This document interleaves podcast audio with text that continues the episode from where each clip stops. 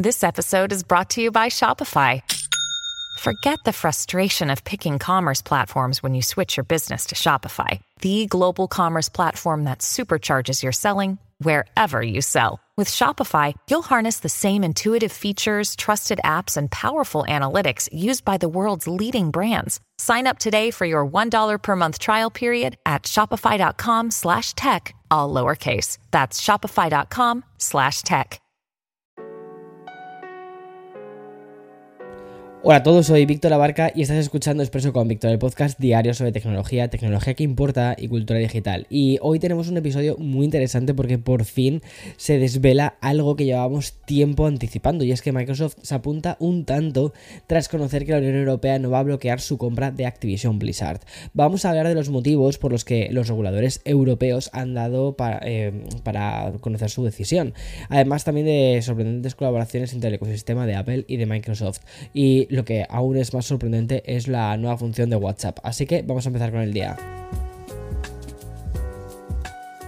Hi, I'm Daniel, founder of Pretty Litter. Did you know cats tend to hide symptoms of sickness and pain? I learned this the hard way after losing my cat, Gingy. So I created Pretty Litter, a health monitoring litter that helps detect early signs of illness by changing colors, saving you money and potentially your cat's life. Pretty Litter is veterinarian developed, and it's the easiest way to keep tabs on your fur baby's health right at home. Go to prettylitter.com and use code SPOTIFY for 20% off your first order and a free cat toy. Terms and conditions apply. See site for details.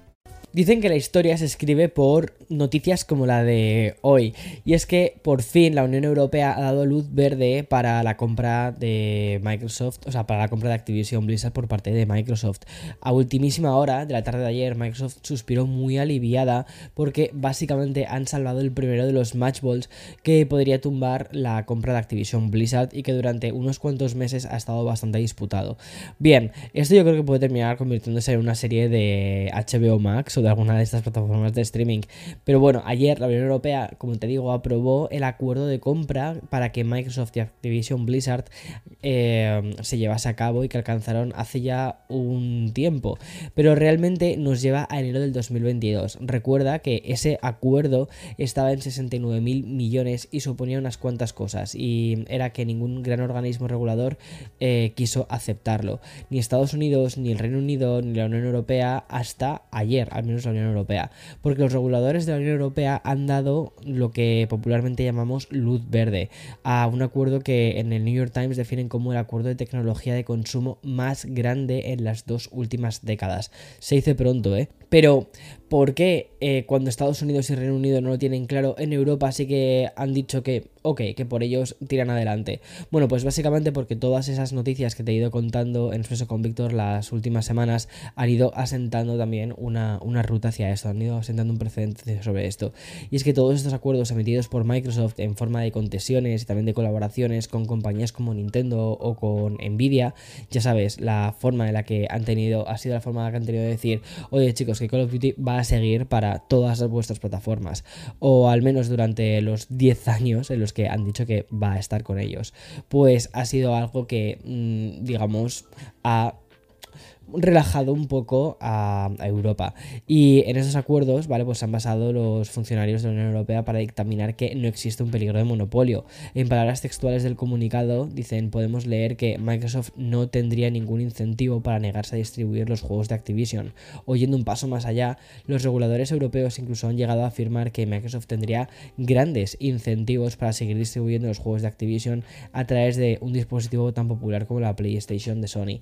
Y también es muy curioso comprobar cómo ven el negocio de los juegos en la nube los tres grandes reguladores del mercado. Porque mientras que en Estados Unidos y en Reino Unido el mayor miedo del monopolio radica en los juegos en la nube, en Europa es completamente al revés y básicamente porque la Comisión Europea considera que este tipo de servicios es aún muy pequeño e incluso señalan que la compra de Activision por 69 mil millones dará visibilidad a muchos juegos que no se pueden reproducir en servicios en la nube más pequeños.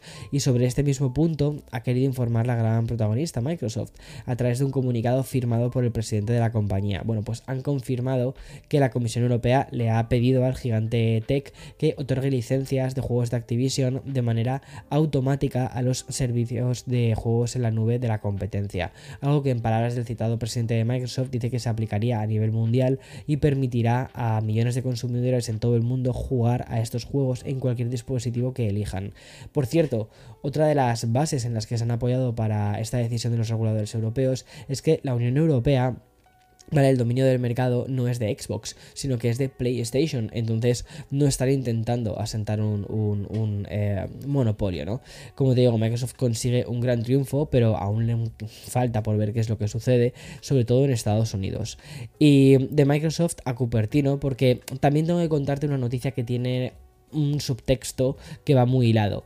Eh, te explico. Y es que eh, en este contexto en el que Apple y Epic Games están en plena batalla judicial y legal, pues básicamente por la acusación de monopolio de Epic Games sobre Apple, hoy hemos sabido que los ordenadores con Apple Silicon por fin van a ser compatibles con el Unreal Engine 5. Como bien sabes, hasta ahora tanto los desarrolladores como los usuarios de videojuegos tenían que ejecutarlo a través de una cosa que se llama Rosetta para poder construir, por ejemplo, mundos 3D.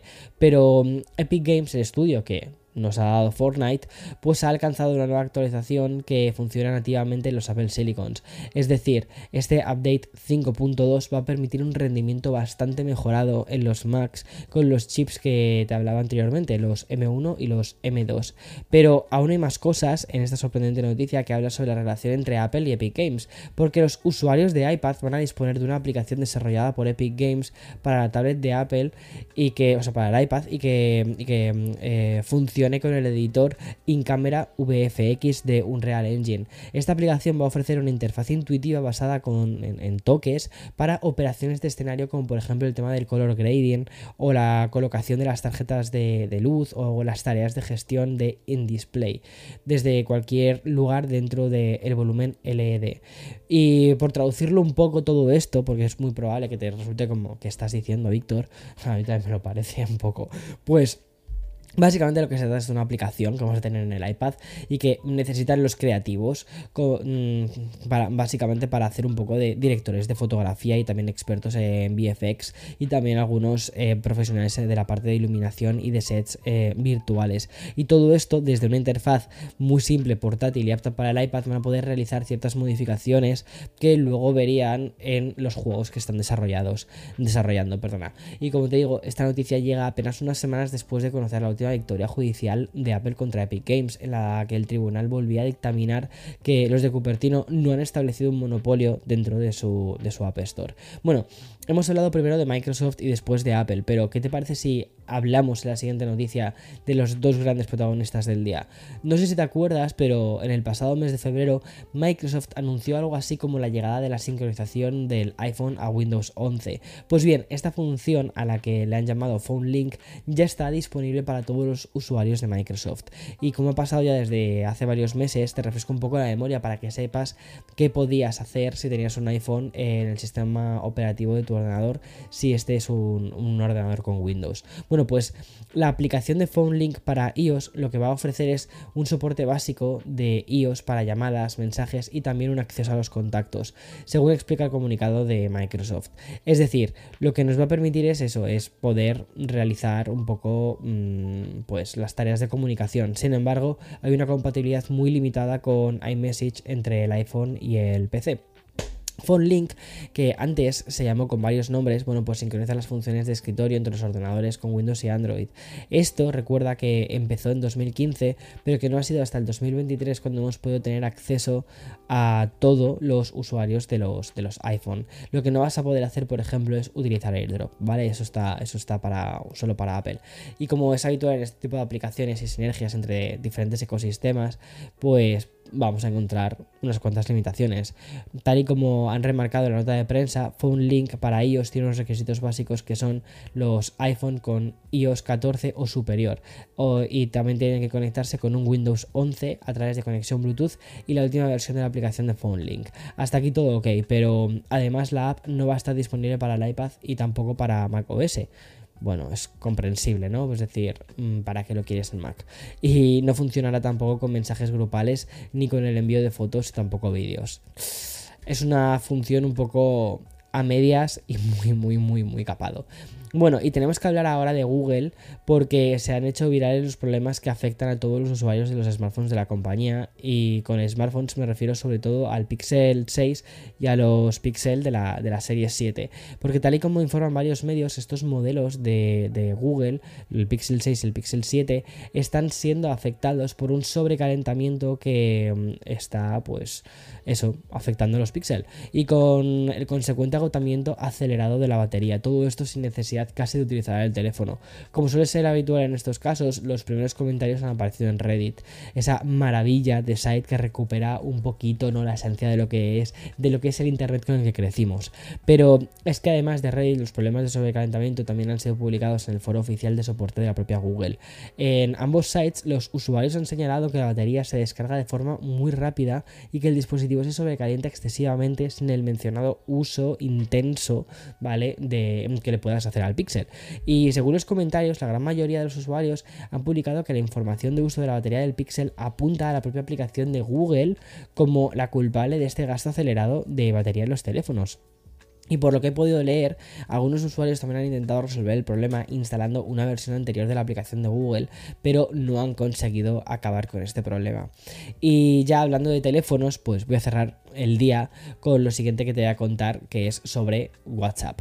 Y es que igual que han implementado esa especie de modo ninja para que no resultase tan, tan pasivo-agresivo, ¿no? Salir de los grupos, la nueva actualización parece una función pensada para ocultar las cosas a tu pareja. Muy curioso. Y no, ya hablando en serio, o sea, resulta que WhatsApp ha anunciado una nueva función en la que, que lo han bautizado, ¿vale? Como bloqueo de chats. Y aunque por el nombre puede sonar a bloquear grupos que se ponen muy pesados, para lo que realmente sirve es para proteger las conversaciones más íntimas y añadiéndole una capa extra de seguridad. Te explico. Tal y como han informado desde la aplicación de mensajería de Meta, cuando queramos ocultar un chat, lo que vamos a poder hacer es usar esta función de bloqueo que va a hacer que se traslade a la bandeja de entrada a una nueva carpeta a la que solo se puede acceder con una contraseña o a través de la huella dactilar o a través de otros datos biométricos como por ejemplo Face ID. Y obviamente hacer este bloqueo hará que el chat quede oculto y tampoco pueda emitir notificaciones en nuestro teléfono. Y mm, desde WhatsApp explican que esta nueva función es genial para aquellas personas que de vez en cuando deben compartir su teléfono con un familiar o en ocasiones en las que alguien sostiene tu teléfono en el momento exacto en el que llega un chat especial. Uf, bueno, pues esta nueva función va a recibir mejoras en los próximos meses, primero permitiendo que también se pueda bloquear chats en dispositivos vinculados, pero es que además WhatsApp confirma que dentro de poco se va a poder crear contraseñas personalizadas para cada uno de estos chats. O sea, totalmente la función parece que está pensado para, para tener una FER, o sea, tal y como lo cuentan, ¿no? En fin, me encantaría que me dejases en comentarios si estás escuchando este podcast a través de bueno, a través de YouTube. Eh, ¿Qué opinas de esto? Pero a mí me parece que está como muy dirigido a, a, un público muy específico. En fin, hasta aquí el episodio de hoy. Mañana, como siempre, más y mejor. Chao, chao, chao.